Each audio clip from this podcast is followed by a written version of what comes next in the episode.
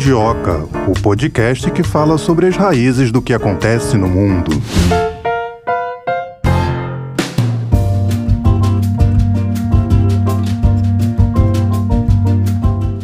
Mais um episódio do Mundioca. Excepcionalmente hoje, seu ouvinte que está acostumado aqui com o nosso podcast, hoje vai acompanhar somente a minha voz, Tayana de Oliveira, no comando dessa próxima hora com os nossos convidados, é claro, para abordar o assunto de hoje. Vamos falar sobre criptomoedas. Isso porque 75% da população de El Salvador aprova o Bitcoin como moeda oficial que foi implantada lá no país. O Bitcoin que é uma das principais, se não a principal criptomoeda. Existem várias outras, a gente vai falar aqui ao longo desse episódio, conversando com os nossos especialistas. Falando da situação lá de El Salvador, há um ano o país reconheceu o Bitcoin como moeda oficial e se tornou a primeira nação no mundo a tomar essa.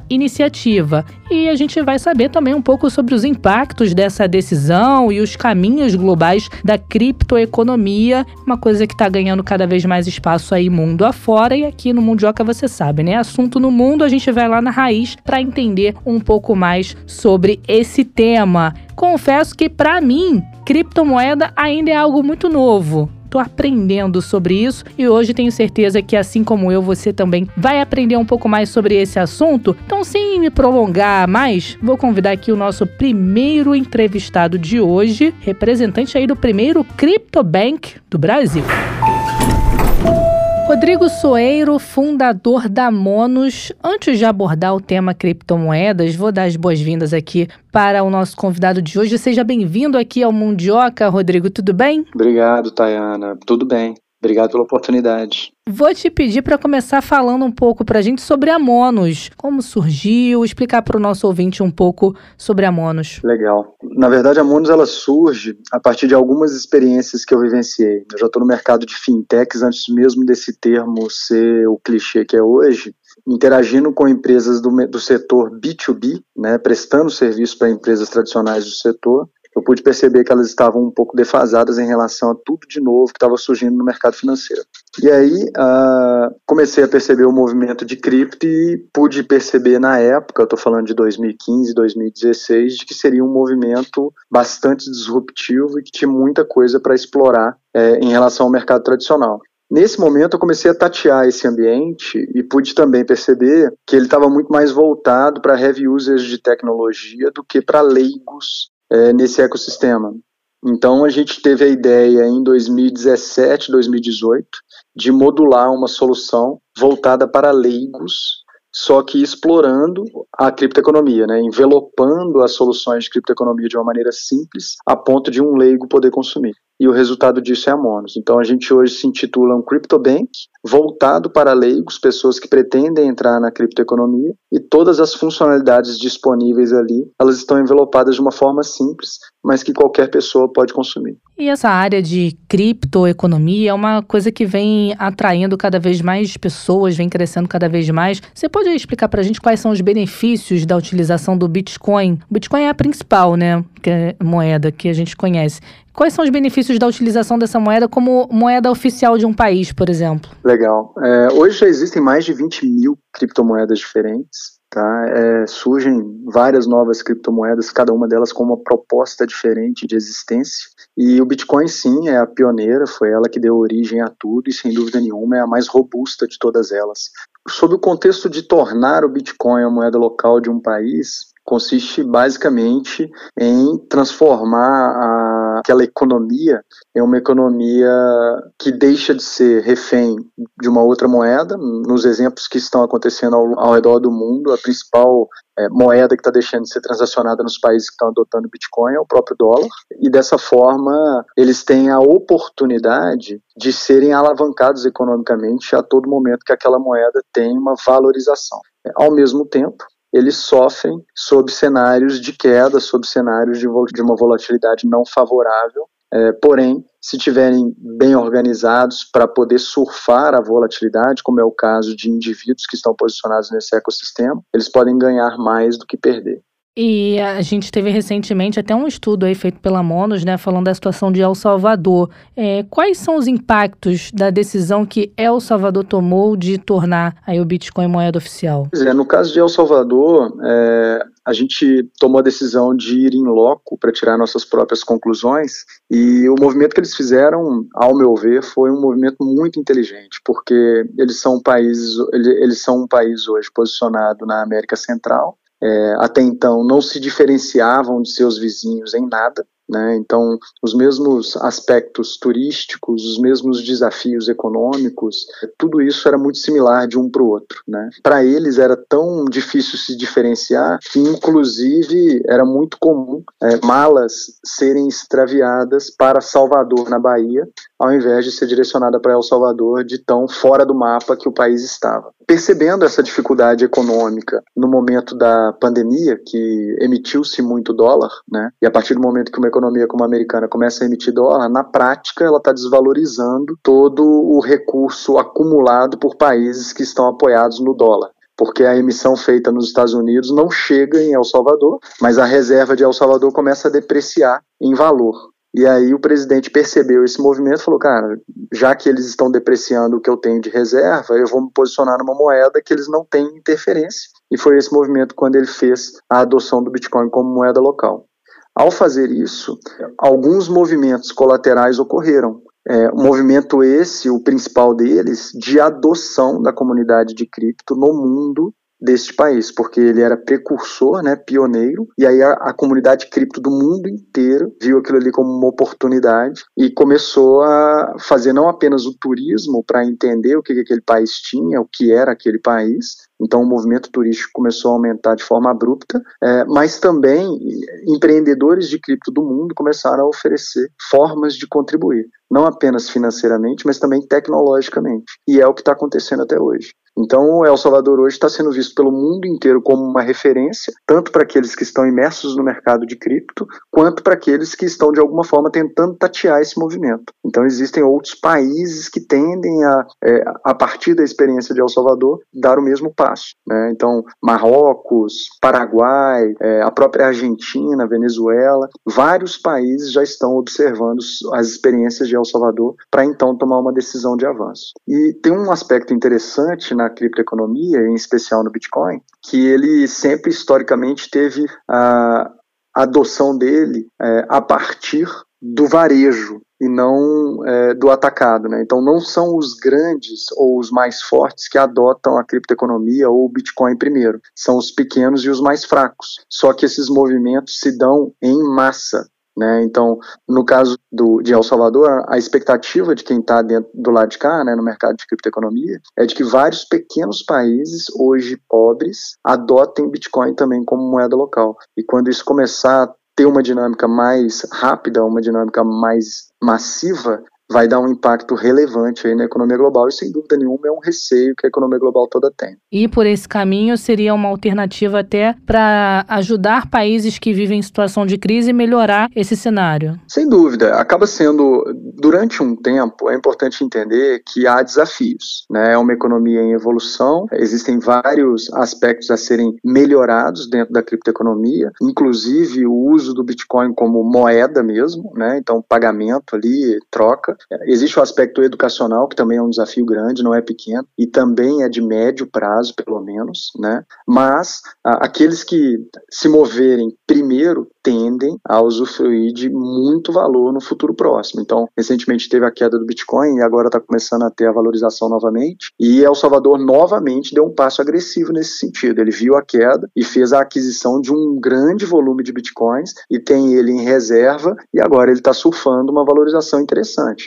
É, como você pontuou aí, teve essa questão da queda do Bitcoin. E essa compra feita pelo governo de El Salvador, se, diante dessa queda, você acha que contribuiu para a crise que o país está passando? Eu acho que essa crise que os países no mundo inteiro estão vivenciando estão sendo influenciadas por outras variáveis que não apenas a adoção do Bitcoin como moeda local. Mas sem dúvida nenhuma, o fato deles terem adotado o Bitcoin como moeda local representou uma queda na reserva que eles tinham, né? inevitavelmente. Porém, para quem está posicionado em cripto, o olhar tem que ser sempre de médio e longo prazo. Se o olhar for de curto prazo, a probabilidade de perder é muito grande. Né? Então, eu estou falando tanto de países, quanto de indivíduos, quanto empresas. Todo mundo tem que estar tá se posicionando nesse ecossistema, olhando o médio e longo prazo. Dessa forma, ele vai trabalhar de forma confortável, porque é uma economia que veio para ficar sem dúvida nenhuma. Um exemplo disso, tá? Há números que indicam que family offices no mundo estão trabalhando com algo entre 0,5% a 3% do patrimônio sob gestão direcionado para a criptoeconomia. Então, esse é um percentual confortável para você trabalhar olhando para o longo prazo, sem perder o sono a toda queda que, que aquela moeda tem. Agora é tudo muito novo, né? Você acha que isso, esse ambiente crescendo cada vez mais, abre um sinal de alerta, acende um sinal de alerta para a necessidade de investimento em programas de educação financeira? É, acho que o programa de educação financeira, tanto no tradicional quanto em cripto, é algo contínuo. O ponto positivo que cripto tem é que o fato dele estar tá próximo de tecnologia, ele naturalmente está fomentando a vinda de jovens. E isso é positivo, porque quanto mais novo você começa a olhar para o dinheiro, ou para o trânsito financeiro, ou para a volatilidade de mercado, mais cedo você aprende como aquele ecossistema funciona. Você aprende perdendo pouco, porque quando você é jovem você tem pouco para perder. E aí, quando você já está mais maduro, e aí a gente está falando aí de dois, três anos, até cinco anos depois de suas primeiras experiências, você já começa a poder surfar com maior confiabilidade no seu taco, digamos. Então, assim, recentemente saiu uma reportagem de uma professora na Inglaterra que estava muito preocupada com os alunos dela que só falavam de cripto e ficavam brincando de comprar criptomoedas. Só que assim, eles brincam de comprar criptomoedas com um real, é, no caso uma libra, né, duas libras, que é a mesada que ele recebe lá, suas 10 libras, 100 libras, e ele distribui em várias moedas. E é muito comum em cripto uma dessas moedas valorizar mil, dois mil por cento, entendeu? Então é isso que tem atraído esses jovens, além da aplicabilidade que hoje tem em games, em uma série de recursos, né, que é, geram rendas passivas ou ganhos astronômicos. Então, tudo isso está gerando muita atração ao jovem. Dentro da nossa plataforma, por exemplo, quase 60% do nosso público é de 18 a 35 anos. Isso que a gente não permite menor de 18, porque se permitíssemos, certamente esse corte seria menor. Agora, é, o jovem ele está acostumado, né, com esse universo tecnológico, essa coisa digital. Já para quem não está tão acostumado assim com esse ambiente, é, você diria que esse caminho aí de investir, comprar criptomoeda, estudar um pouco mais sobre criptoeconomia é algo seguro? É um mercado em evolução, é um mercado que está passando por formatos de regulação em todo o mundo. Existem empreendedores sérios e existem empreendedores que não são sérios. Isso é um fato. Não adianta aqui também tampar o sol com a peneira. Existem iniciativas fraudulentas aí no mundo inteiro e é importante estar atento. O que eu recomendo que as pessoas façam, essas que estão começando, é começar com pouco sabe? E tateando, buscando entender e estudando gradualmente. Mas é muito importante não estar distante. Esse é o ponto que eu falo com muitos dos meus amigos. Porque quando você se mantém distante, você fica trabalhando com a percepção de outros. E aí você fica trabalhando como espectador. A hora que você for, for dar um passo, talvez pode ser muito tarde entende? Então, hoje existem jovens aí, é, é, e não são poucos, tá? Que já estão milionários com criptomoeda, não tem a menor dúvida disso. Se não está milionário, pelo menos independente financeiramente, o cara já está. Então, assim, é importante ir se aproximando e chegando aos poucos. É claro que vai tomar alguns tombos em alguns momentos, mas você trabalhando com um recurso que não é o recurso que, que represente a possibilidade de tirar o seu sono, e você evoluindo gradualmente dentro desse, desse ecossistema, eu não tenho a menor dúvida que dentro de um prazo de um ano, dois anos, você vai começar a dar passos sólidos ganhando com isso. É o que você falou, né? Pensamento a longo prazo, não adianta esperar o resultado imediato. É, eu quando eu comecei com a Monos, alguns amigos me abordaram e falaram, cara, eu tô precisando de tanto de dinheiro, de tanto tempo, você acha que eu comprei essa moeda total? Falei, cara, se você precisa de tanto de dinheiro nesse curto espaço de tempo, não é com cripto que você vai trabalhar, sabe? Então, assim, é muito importante que as pessoas tenham essa clareza, sabe? Não é milagre, não é assim que funciona. O cara pode ter sorte de em algum momento ganhar rapidamente. Mas se ele se apoiar nisso, a probabilidade dele sofrer uma queda grande é grande. Agora, nós falamos aqui da situação de El Salvador, abraçando né, essa questão da criptomoeda, adotando o Bitcoin como moeda local, mas em contrapartida, a Nigéria impôs medidas anticripto. Por que, que o país resolveu fazer isso? Eles fizeram isso no passado, mas já voltaram atrás, né? Eles viram que não surtiu nenhum efeito e que a população local, na verdade, ao terem feito essa proibição, adotou mais fortemente. Né? Então, assim, isso é o que aconteceu com a grande maioria dos países. O próprio Marrocos, que agora está discutindo seriamente a adoção de cripto como moeda local, passou pela mesma situação, proibiu e voltou atrás. A Argentina está passando por isso, proibiu fortemente o uso de criptomoedas localmente, inclusive sob orientação do FMI, e já está voltando atrás. Inclusive na Argentina, o que está acontecendo é extremamente pitoresco, porque as pessoas, eles escondiam dólar, né, em casa, em, em outros cantos ali, comprando no mercado negro, e agora eles estão posicionados em cripto, porque não tem que ficar escondendo em lugar nenhum. Ele tem lá no pendrive dele as criptomoedas que são o patrimônio dele e está totalmente protegido de qualquer movimento que o governo possa fazer, né? E em se tratando de um governo comunista, esse risco é eminente. Né? Então, assim, todos esses países que existe uma insegurança econômica muito grande, a adoção de cripto pela população é certo sabe? E é fato que já aconteceu. O governo sequer tem visibilidade disso, mas já aconteceu. A própria China, que tem cripto proibida, o chinês é hoje a, a nação que mais consome cripto. Você vai na 25 de março, as transações em criptomoedas ali deve ser um absurdo. Eu ia te perguntar até como está essa situação aqui no Brasil. O brasileiro está adotando mais a criptomoeda? Sem dúvida. Ó, vou te dar um dado recente. Fizeram uma pesquisa sobre a adoção de NFTs no mundo. Segundo país com o maior volume de dinheiro transacionado em NFTs, Brasil. Primeiro, Tailândia, sabe? Então, assim, é só um exemplo.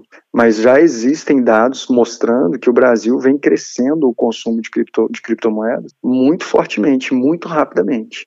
É mais democrático, é mais acessível, aos poucos as pessoas vão se familiarizando a como fazer, né? E quanto mais carente, quanto mais, como é que a gente pode colocar? Quanto maior a dificuldade que a pessoa tem de fazer o dinheiro dela trabalhar para ela, mais faz sentido estar posicionado em cripto. Você falou aqui pra gente, Rodrigo, que são mais de 20 mil criptomoedas. Falamos aqui do Bitcoin, a pioneira, talvez a principal. Você pode pontuar outras que também é, figuram aí na lista das principais criptomoedas? Não, tem várias, né? Mas as mais relevantes historicamente, né? O Bitcoin, Ethereum, Ripple, Cardano, a própria BNB, né, que é a moeda da, uma, da maior corretora do mundo, que é a Binance. Então, existem várias moedas, e para aquelas pessoas que ainda não estão familiarizadas com isso, o que é legal dizer é o seguinte: a analogia que eu faço na hora de explicar para as pessoas sobre criptomoedas é tratar cada cripto como se fosse uma empresa de tecnologia, e por trás daquela empresa existe uma proposta de existir.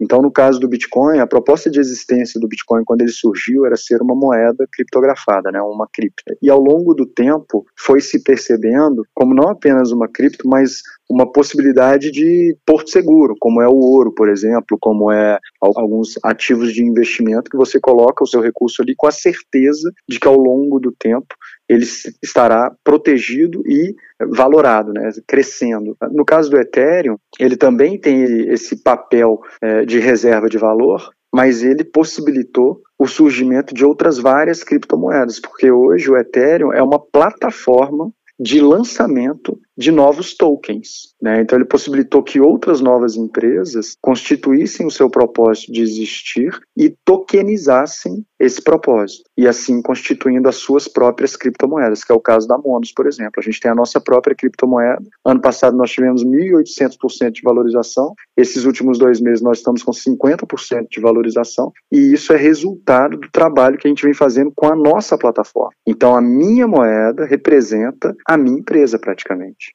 entende? Então, a melhor forma de começar a entender, claro que eu estou trazendo aqui uma, uma analogia simplória, né, é, para facilitar a compreensão, mas à medida que você vai emergindo, você vai começando a entender o que, que é a diferença de uma cripto para outra.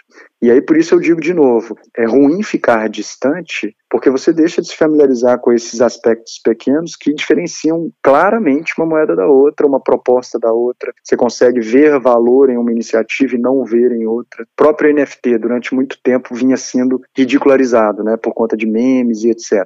O NFT hoje é um caminho para você tokenizar um imóvel. Imagina você vender um apartamento como se estivesse fazendo uma transação via Pix. É exatamente isso que o NFT representa. Então, assim, é uma disrupção gigantesca. Eu brinco com o meu time aqui. Cada, cada nova moeda que surge, ou cada nova, novo segmento que surge dentro da criptoeconomia, parece que é um novo planeta que você está entrando, sabe? Por isso que eles fazem muita analogia com planetas, com lua, com astronautas, é porque é muita coisa nova e totalmente disruptiva. É até difícil entender em alguns, alguns cenários. Para a gente tentar fazer nosso ouvinte que não conhece, que é leigo no assunto, tentar entender um pouco melhor sobre isso, quem tem interesse em comprar Bitcoin, investir em criptomoeda, como que são feitas as transações? Na verdade, é como se você estivesse fazendo a transferência para uma corretora de investimento, né? Então, por exemplo, você vai fazer a transferência de recursos para uma XP, você manda um Pix lá para a XP e a partir dali você começa a fazer a gestão dos seus ativos. O movimento com cripto é exatamente o mesmo. Você efetua uma transferência via Pix para sua conta, digamos que você tenha se cadastrado na Monos, você faz um Pix, na mesma hora consta dentro da sua carteira digital o valor, e ali você começa a fazer a aquisição das criptos que você tem interesse. E aí você monta seu portfólio. É assim que começa a brincadeira. E por trás de tudo isso temos o blockchain. Acho que eu falei certo. Sim. O que, que é isso? É, o blockchain, a, a forma interessante de entendê-lo como é que a gente pode colocar? É a tecnologia que está por trás de cada uma das criptomoedas. E dentro e na blockchain, cada bloco é gerado através de uma série de exercícios computacionais. Então, peraí que está ficando um pouco complexo. Deixa eu pensar como que seria uma forma simples de explicar a blockchain.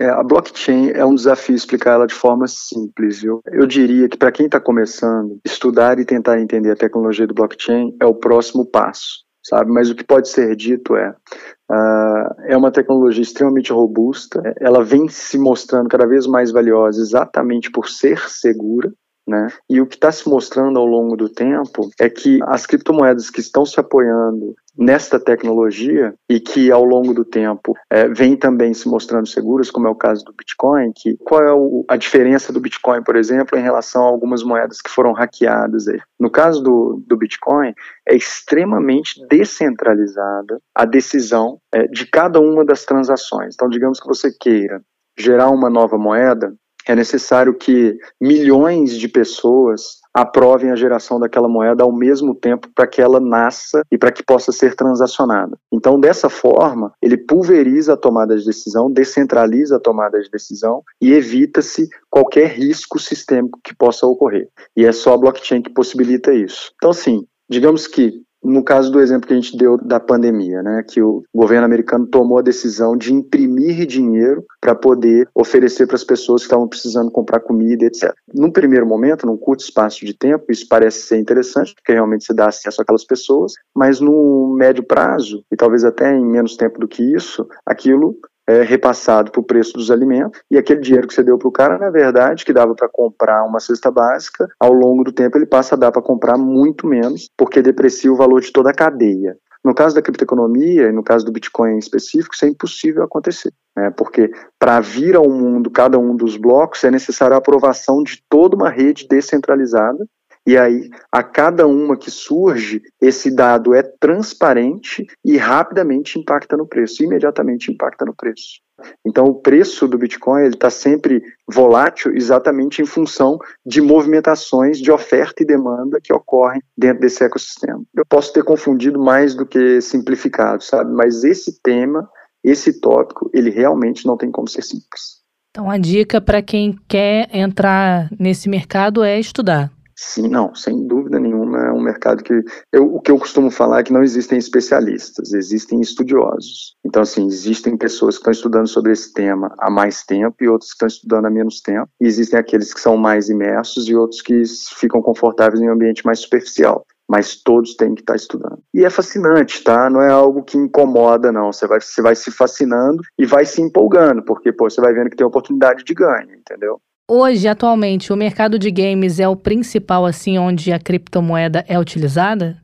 Não, não necessariamente, mas sem dúvida nenhuma o mercado de tecnologia, as pessoas envolvidas com tecnologia são os maiores consumidores de cripto, sem dúvida nenhuma. Algum tipo de aproximação com tecnologia o cara tem. Para ele poder estar envolvido nesse ecossistema de forma imersiva. E aqueles que vão se aproximando e vão se fascinando, eles começam também a se envolver com tecnologia porque é mandatório. No âmbito global, como que você classificaria essa questão da criptoeconomia? Como que está isso aí mundo afora? Eu acho que o mundo inteiro está no mesmo estágio, só que sem dúvida nenhuma, aqueles países mais necessitados, digamos, eles são os que têm maior demanda por cripto. Então, eles são os que se movimentam mais rapidamente na adoção dessas moedas porque eles não têm outra alternativa. Então, quando você olha para a Europa, por exemplo, uma pessoa de classe média tem uma série de alternativas acessíveis de fazer o dinheiro dele trabalhar para ele, além de ter um sistema econômico e um governo o qual ele confia. Agora você vai para um país africano, você não tem nenhum nem outro. E o que, que você faz com o dinheiro que você ganha? Ou com o pouquinho que sobra? Entende? Então, esses países em guerra, por exemplo, Ucrânia, Rússia, esses países todos, eles estão com a população quase toda ela posicionada em cripto de alguma forma e em alguma dimensão. Ele tem o dinheiro no banco, ele tem o dinheiro dentro do sistema tradicional, mas sem dúvida nenhuma ele também transaciona com cripto. Entende? Então, é a necessidade que tem feito o sapo pular, é a necessidade que tem feito com que esses, esses indivíduos nessas nações se movimentem nesse sentido. E não à toa, os empreendedores locais também evoluem na mesma velocidade, dada a demanda local. Então, a África é muito forte em cripto, a Ásia inteira é muito forte em cripto, a América Latina é muito forte em cripto. Na América Latina, a Argentina é onde mais se utiliza a criptomoeda? Em percentual em relação à população, pode ser que seja. Mas em quantidade de pessoas, sem dúvida nenhuma, o Brasil é o destaque total da América Latina. Né? Não à toa, empresas da América Latina inteira e de fora do Brasil estão vindo para cá.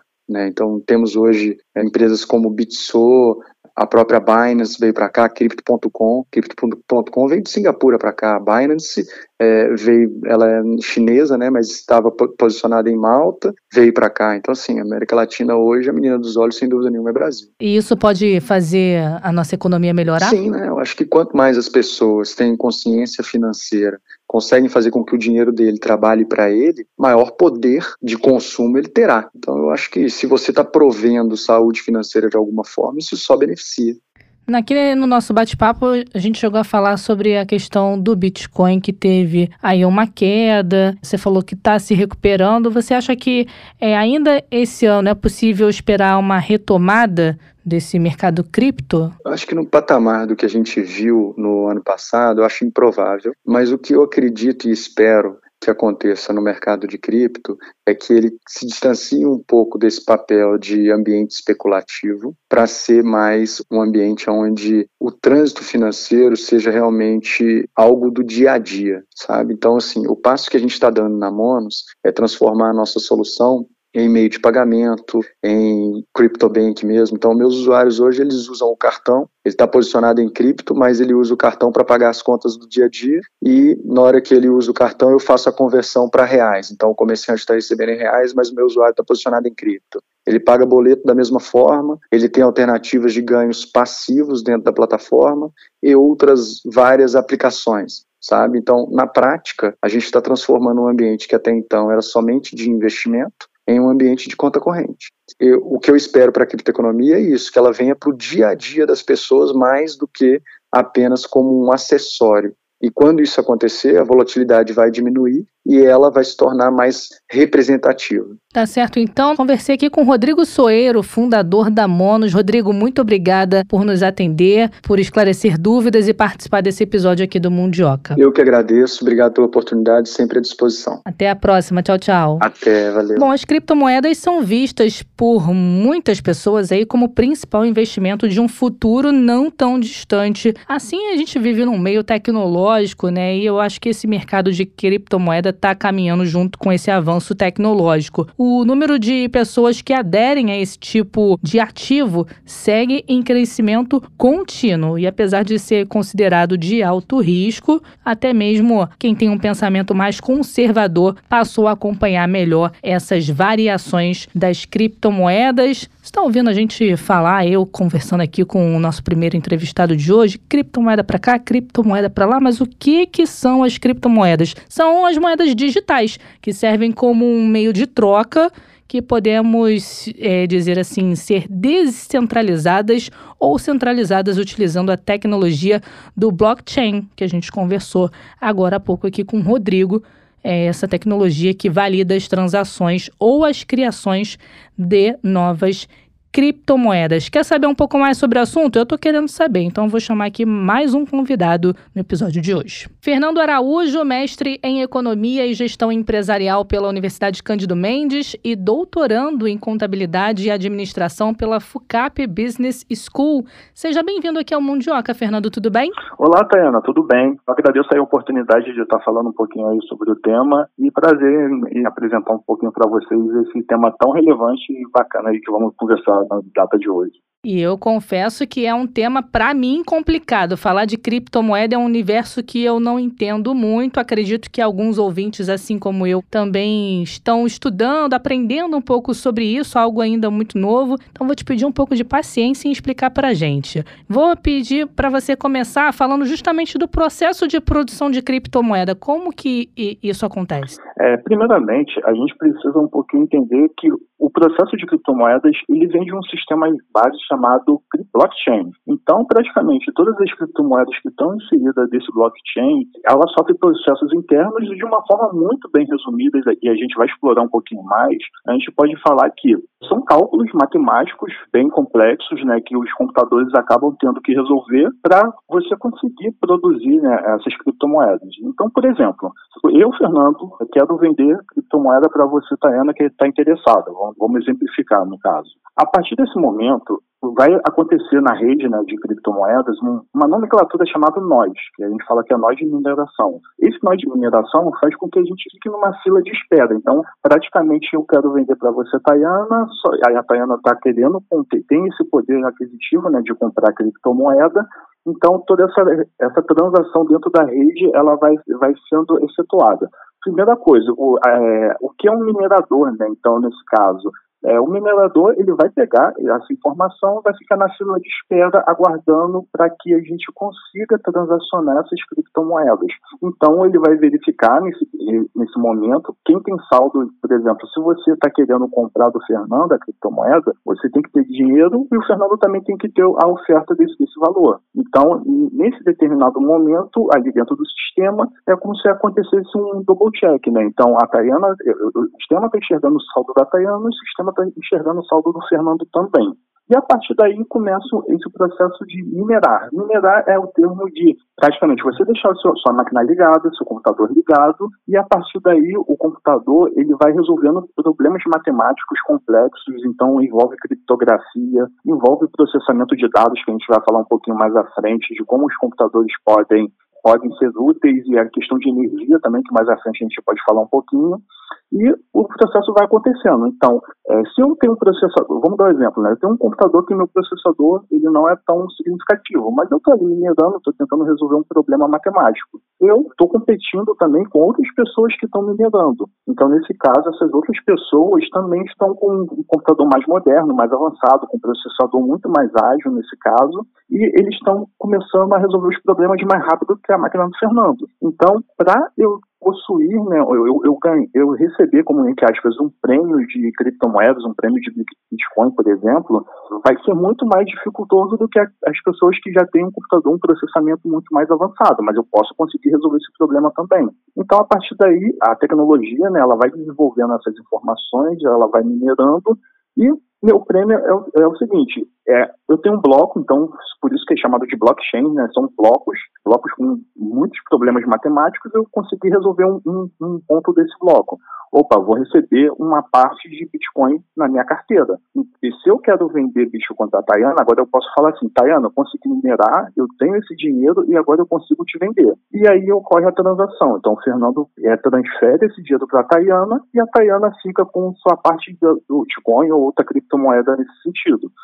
Então, praticamente, a parte, o ato de minerar, que é o que muitas pessoas hoje em dia procuram, é nada mais nada menos do que você receber um prêmio em função desses problemas matemáticos que você acabou resolvendo. Então, para isso que as pessoas às vezes é, tentam colocar uma estrutura muito robusta de processadores e tudo mais, porque realmente às vezes você pode ter um prêmio de um Bitcoin, você pode ter um prêmio de dois Bitcoins. E hoje o Bitcoin valendo mais ou menos 120 mil é um prêmio muito considerável é, no sentido de resolução de problema. E para você minerar também, você tem que entrar num site oficial do blockchain, configurar sua carteira digital, vamos falar assim, e dessa configuração também você vai precisar fazer uma outra configuração de nó. Então você pode falar, ah, Fernando, eu, eu de casa posso minerar Bitcoin, posso minerar criptomoeda? Eu vou falar sim, você pode.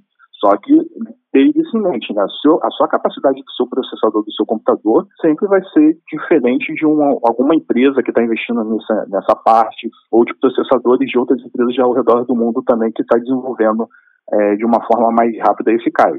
Tem que então, investir no equipamento de qualidade, né? Exatamente. E, e, mais à frente a gente pode falar um pouquinho mais sobre isso, investir no equipamento, na estrutura, porque é, o seu processador daqui a pouco vai começar a pifar, então ele pode precisar de um sistema de, é, de ar-condicionado, ele não danificar, enfim, envolve uma sequência de investimentos que depois a gente precisa fazer o cálculo. Opa, calma aí.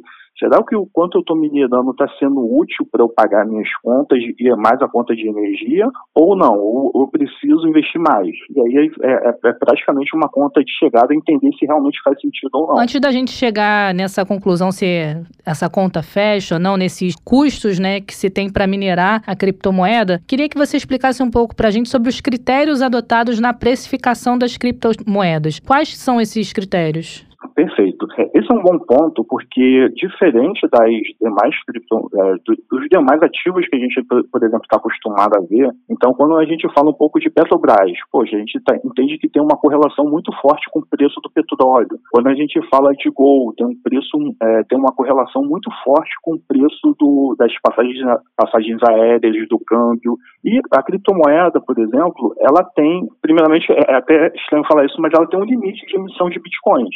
Então, a partir do momento que o Bitcoin chegar ao, ao seu valor de, de, emissão de 21 milhões, praticamente não, não existe mais novos bitcoins, vamos falar assim. Então, no momento atual, é, emitiu, a gente, eu falo o mundo como um todo, né, já, já emitiu 18,5 milhões de bitcoins. Ou seja, demorou 12 anos para ter 18,5 milhões de bitcoins emitidos.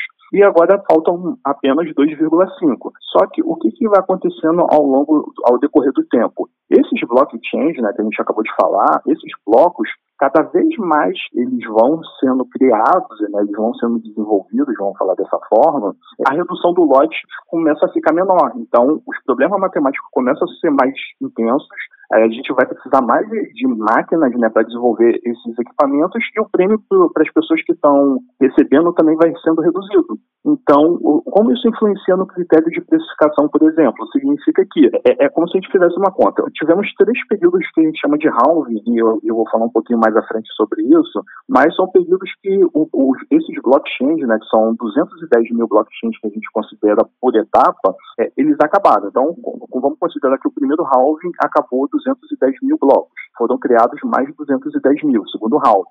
Só que o que, que acontece? Nessa primeira etapa, Fernando trabalhava, a máquina do Fernando trabalhava um mês, durante oito horas, vamos dizer assim, e o prêmio do Fernando era 15 bitcoins.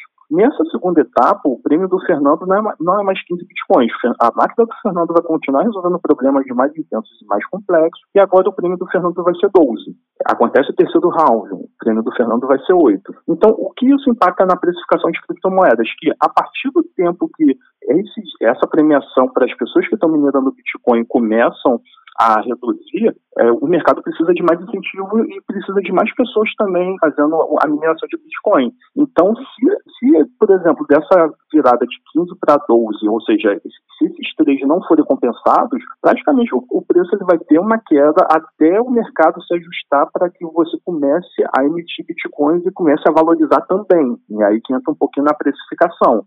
Então, é, é entender esses determinados momentos para que a, a, as pessoas, é, as pessoas que eu falo na parte de mineração, entendam que há períodos que o, o, o, ativo ele vai ficar supervalorizado e há períodos que o ativo ele vai fazer uma correção por causa dessa questão da precificação. E um, um, dado curioso, né, não sei se eu cheguei a falar no inío, é que o Bitcoin está ali com uma estimativa até 2140 de ser emitido. Embora faltam só 2,5, mas é o que eu falei, cada vez mais fica mais difícil de resolver problema, de precificar, enfim, de ter uma, uma estrutura mais elaborada.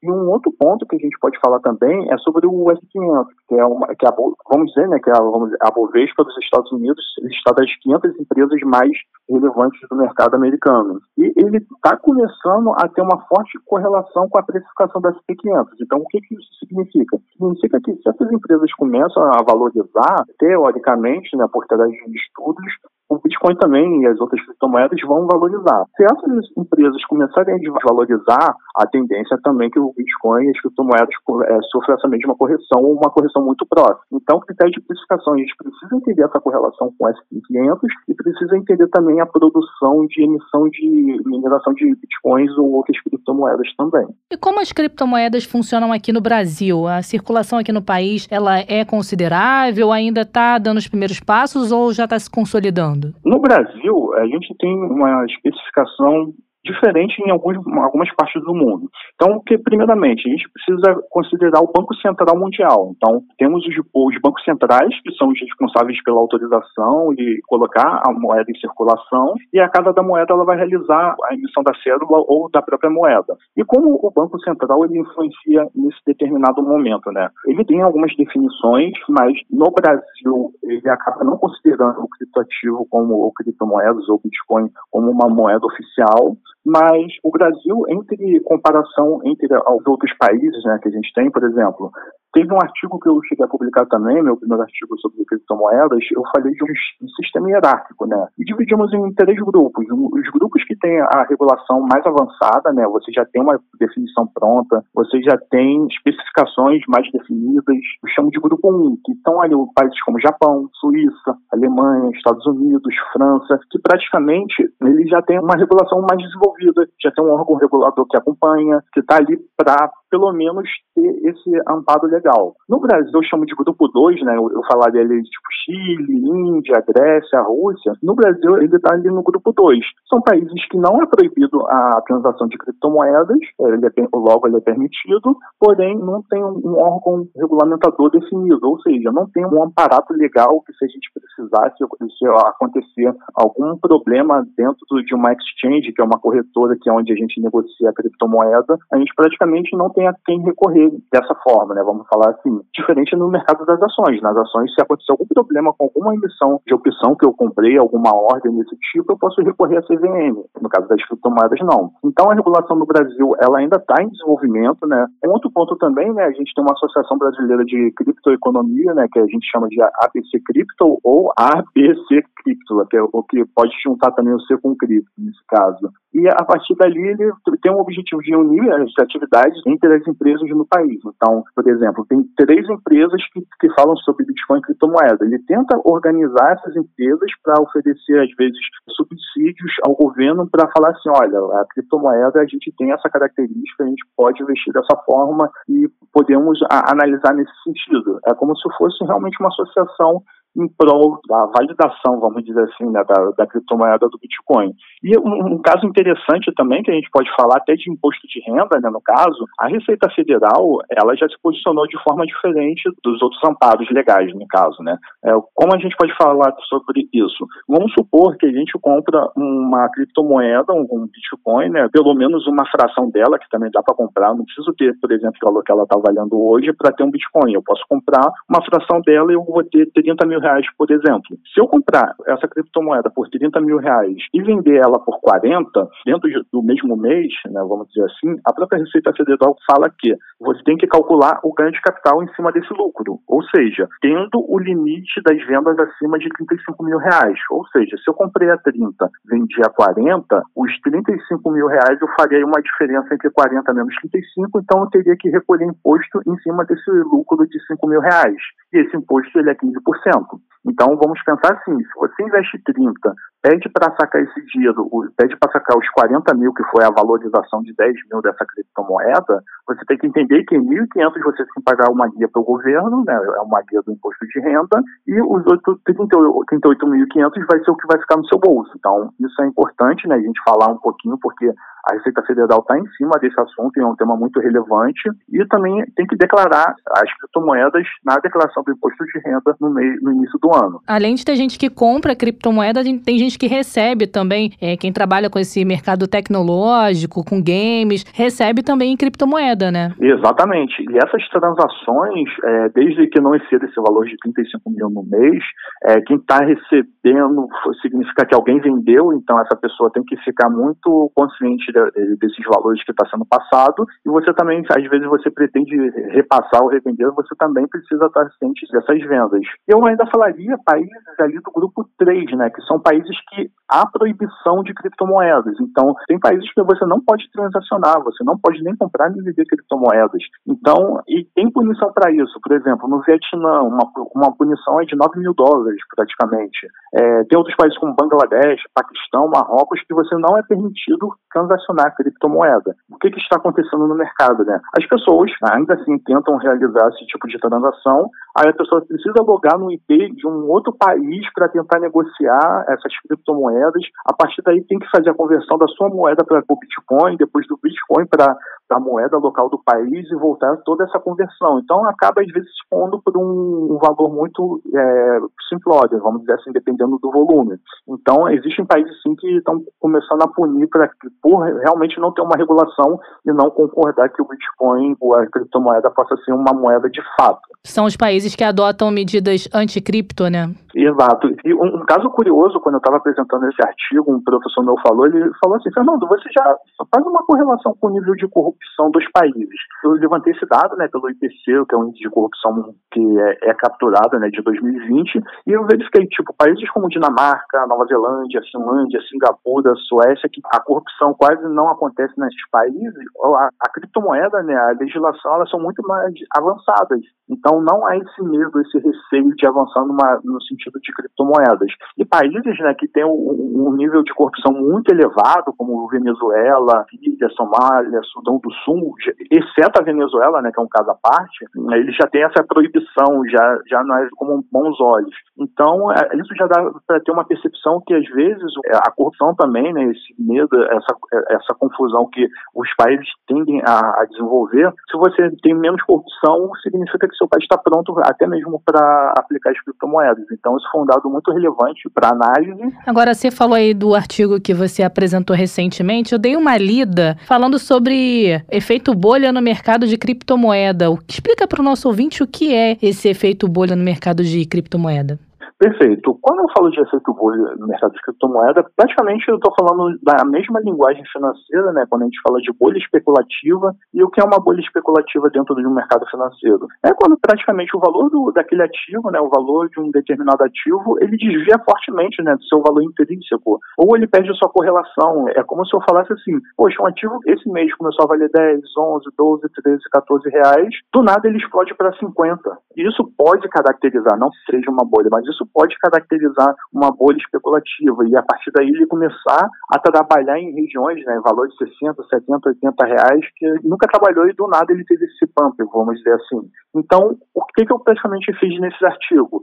Eu analisei né, um caso que aconteceu, um, um artigo que o Philips Chayu, né, de 2011, são três autores que estavam falando de bolha no mercado de ações, eles avaliaram o índice do S&P 500, que a gente já falou anteriormente, e olhou ao longo do tempo tempo, períodos que possivelmente ele teve de bolha, ele, esse, esse ativo teve de bolha. O que, que eu fiz? Eu falei assim, então deixa eu ver um, o tamanho de uma amostra razoável. Eu peguei meus dados ali de julho de 2010 a abril de 2021, apliquei o mesmo teste que foi aplicado dentro desses três autores e cheguei numa conclusão. Nessa época, né, em abril de 2021, o mercado ele girava ali em torno de 11,6 trilhões né, de reais, vamos falar assim. Eram 9.600 criptomoedas, só que eu fui tirando as mais relevantes, né? Então eu olhei 100 criptomoedas, dava em torno ali de 12,3 trilhões, então era um número muito relevante.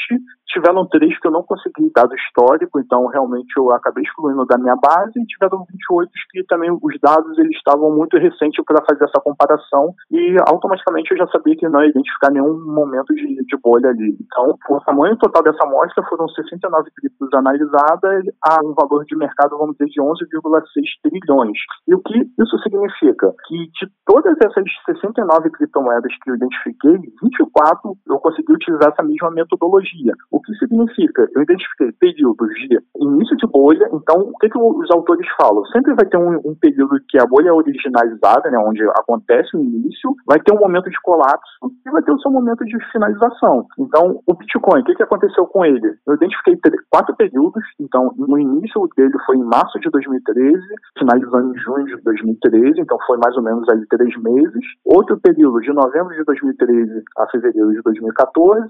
O maior período foi de maio de 2017 a março de 2018, que foram 10 meses, e em fevereiro de 2021 a abril de 2021, que foram 3 meses. E o mais bacana dessa análise é que, exceto uma criptomoeda que ainda estou tentando entender o motivo que ela não acompanhou esse movimento do Bitcoin, mas todas as outras, quando o Bitcoin entrou nesse momento de, vamos dizer, de bolha, as outras criptomoedas também entraram. Então, são efeitos que a gente precisa captar múltiplas bolhas, a gente precisa entender essa explosão de preço de forma desregular, é como se praticamente o ativo ele começa a supervalorizar de uma hora para outra, e isso praticamente que é um mercado bolha assim, dentro da, do, mercado de criptomoedas. Vou voltar no assunto que a gente abordou no início aqui desse bate-papo. Você estava explicando lá sobre o processo de mineração, que é necessário o computador ficar ligado para poder resolver os problemas matemáticos.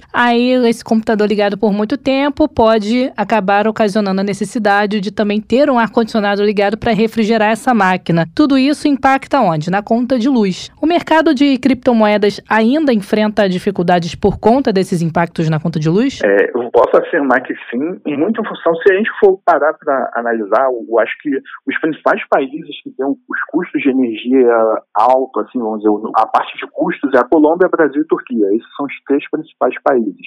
E o que, que acontece? Quando a gente fala de energia, a gente precisa de, às vezes, eu quero, foi o que eu falei, a gente precisa resolver é, problemas matemáticos muito específicos. Então, a gente precisa entender que é necessário um ambiente, né, para que não só um computador, né, em determinado momento são máquinas praticamente estão ali 24 horas resolvendo esses problemas, é, é necessário um, uma estrutura muito relevante. Então tem gente que faz da, máquina de casa, né, como eu falei, acaba pegando um, pouquinho né, da fração desses bitcoins, essa fração a gente chama de hash, né, no caso, acaba pegando um pouquinho das frações dessas criptomoedas e em outros lugares, né, as pessoas, como eu posso falar, né, com as pessoas que têm uma condição muito mais avançada, empresas que estão investindo nisso, acaba criando ambiente para que esses computadores não superaqueçam. Então, por exemplo, vai precisar do custo de um aluguel de uma sala, vai precisar de um ambiente de rede de ar-condicionados para as máquinas não superaquecerem, que pode superaquecer sim, porque está trabalhando ali de forma intensa 24 horas por dia. Vai precisar de computadores mais sofisticados. E um, isso é um dos fatos positivos da adoção de criptomoedas em alguns países. Por exemplo, na França, eles já estão desenvolvendo os países para. já tem um polo de estudo né, para realmente desenvolvimento tecnológico. Então, quanto mais a gente conseguir avançar no sentido de processador dos computadores, dos desktops, mais a gente vai conseguir minerar, logo, consequentemente, também isso vai demandar energia. Então, como eu falei, imagina, aluguel de sala, ar-condicionado, pelo menos com processadores que aguentem ali 24 horas por dia, vai ter que trocar é, bateria, vai ter que trocar toda hora memória, e mais outros custos né, agregados, a própria conta de luz, imagina uma conta de luz 24 horas com todo esse aparato. Aí é o que eu falei, vale a pena você competir às vezes com uma empresa que está nesse porte, porque ela sempre é como se você estivesse lutando seu notebook de casa contra 100 notebooks com processadores muito mais fortes. Não que você não vai deixar de ganhar, mas você vai ganhar muito menos em comparação a essas pessoas. E aí é fazer a conta mesmo. Um caso relevante, né, que o El Salvador está tentando utilizar energia geotérmica, né, que são produzidas por, por vulcões. Então você acaba utilizando uma energia mais limpa e não precisa, nesse sentido, puxar né, todo esse consumo para as empresas ou para as pessoas. E a popularidade da criptomoeda pode nos levar a uma crise como a que vivemos em 2018? É, essa questão da crise de 2018, é, a gente tem que entender que, primeiramente, existem períodos no qual a criptomoeda ela vai supervalorizar e existem momentos, como todos os outros ativos também, que ela vai fazer uma correção. Então, a gente não pode criar uma expectativa, por exemplo, de uma moeda valorizar mil por cento e achar que ela vai ficar continuar valorizando mil, mil, mil por cento. Não, não é isso. Primeiramente, né, falando um pouquinho dessa questão de halving, o que, que acontece quando a gente fala de blockchain? Quando a gente fala de blockchain, é, temos 210 mil blocos por sessão. Então, como se fosse assim: quando você resolver, gente, todo mundo do mundo, né, resolver 210 mil blocos, ou seja, 210 mil blocos que têm ali problemas matemáticos, vão ser criados mais 210 mil blocos. Então, a periodicidade desses blocos são quatro anos mais ou menos, né? Depende da produção de criptomoedas e das pessoas é, que estão envolvidas nisso. E o que, que acontece nesse momento? Quando a gente tem esses 210 mil blocos resolvidos, quando eles estão perto ali para resolver, o que acontece com o mercado? As pessoas elas, elas já sabem que a remuneração no ano seguinte, né, lembrando daquela remuneração, vamos, vamos supor que o primeiro, supor não, né, o primeiro halving ele aconteceu no dia 20 de novembro de 2012. Então, o que, que aconteceu um pouco depois? As pessoas começaram a investir fortemente né, para resolver esses últimos blocos, né, porque é, elas sabiam que a partir daquele momento que esses 10, 210 mil é, desse primeiro bloco fossem acabados e criasse mais de 210 mil, a remuneração, o seu prêmio ali que a gente falou, né, seria menor. Então, o que, que acontece quando o seu prêmio começa a ser menor? O preço naturalmente vai começar a ter uma queda. E isso acontece, aconteceu em três períodos. Então, o primeiro halving foi de 20 de novembro de 2012, o segundo halving foi em 9 de julho de 2016, o terceiro halving foi em maio de 2020. E o que que acontece? O período de halving, que a gente chama de período de rally, né, no caso, é de aproximadamente dois anos. Então, até acontecer aquele halving, você vai ter mais ou menos dois anos de valorização. Isso acontece de forma histórica, né, visualmente pode analisar isso no gráfico. E, naturalmente, depois desses dois anos, a gente tem um momento momento de queda ali de 12 meses de forma média, né? Vamos falar assim, pela média histórica também. O que, que aconteceu com El Salvador?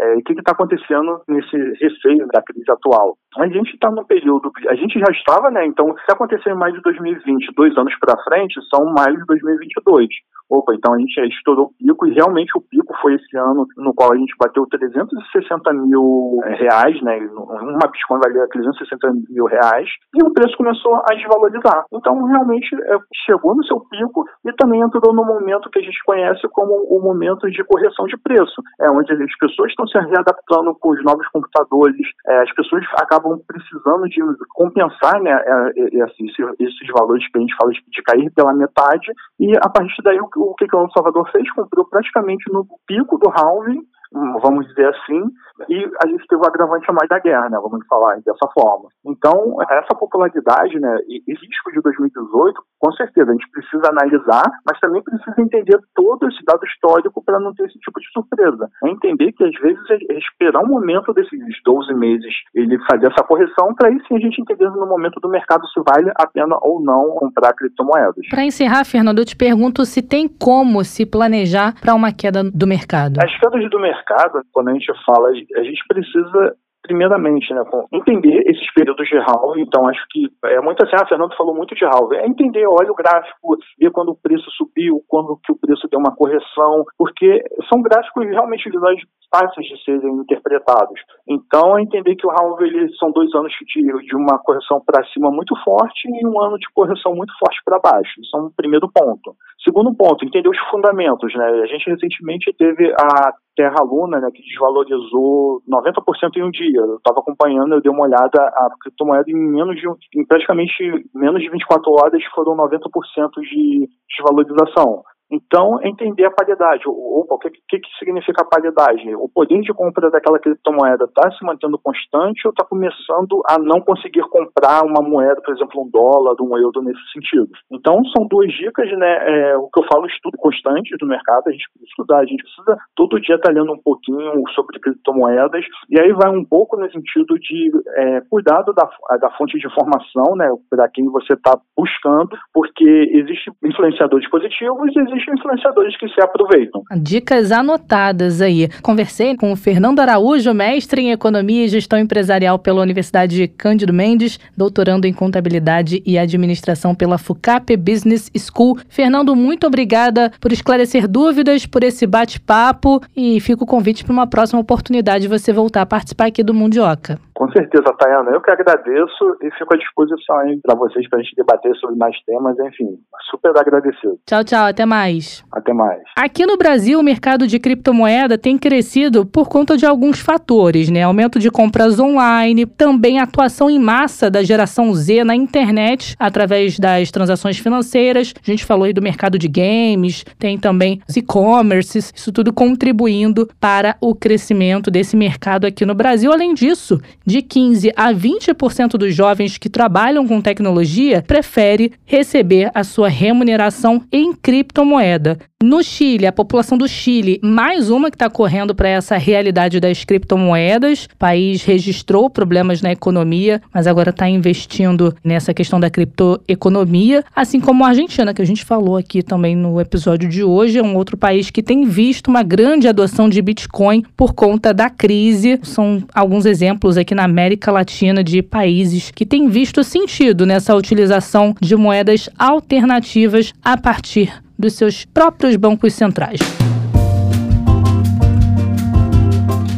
Bom, nós vamos seguir acompanhando, seguir de olho nessa questão da criptoeconomia, acompanhando esse crescimento, para quem sabe voltar a abordar esse assunto aqui no Mundioca. Gostou do episódio de hoje? Vai lá no Twitter, arroba Mundioca com K. Comenta na nossa publicação sobre esse episódio, diz se você gostou, o que é, você gostaria de ouvir sendo abordado aqui no nosso podcast. Só trazer dúvida, sugestão, crítica, fique à vontade, o podcast é nosso. Além de seguir seguir a gente, você pode conferir também todos os episódios do Mundioca nas principais plataformas. É só ouvir, compartilhar, maratonar com quem você quiser. Vou ficando por aqui, o tempo tá acabando, mas no próximo episódio eu volto com mais assuntos de relevância internacional. Beijo, tchau, tchau.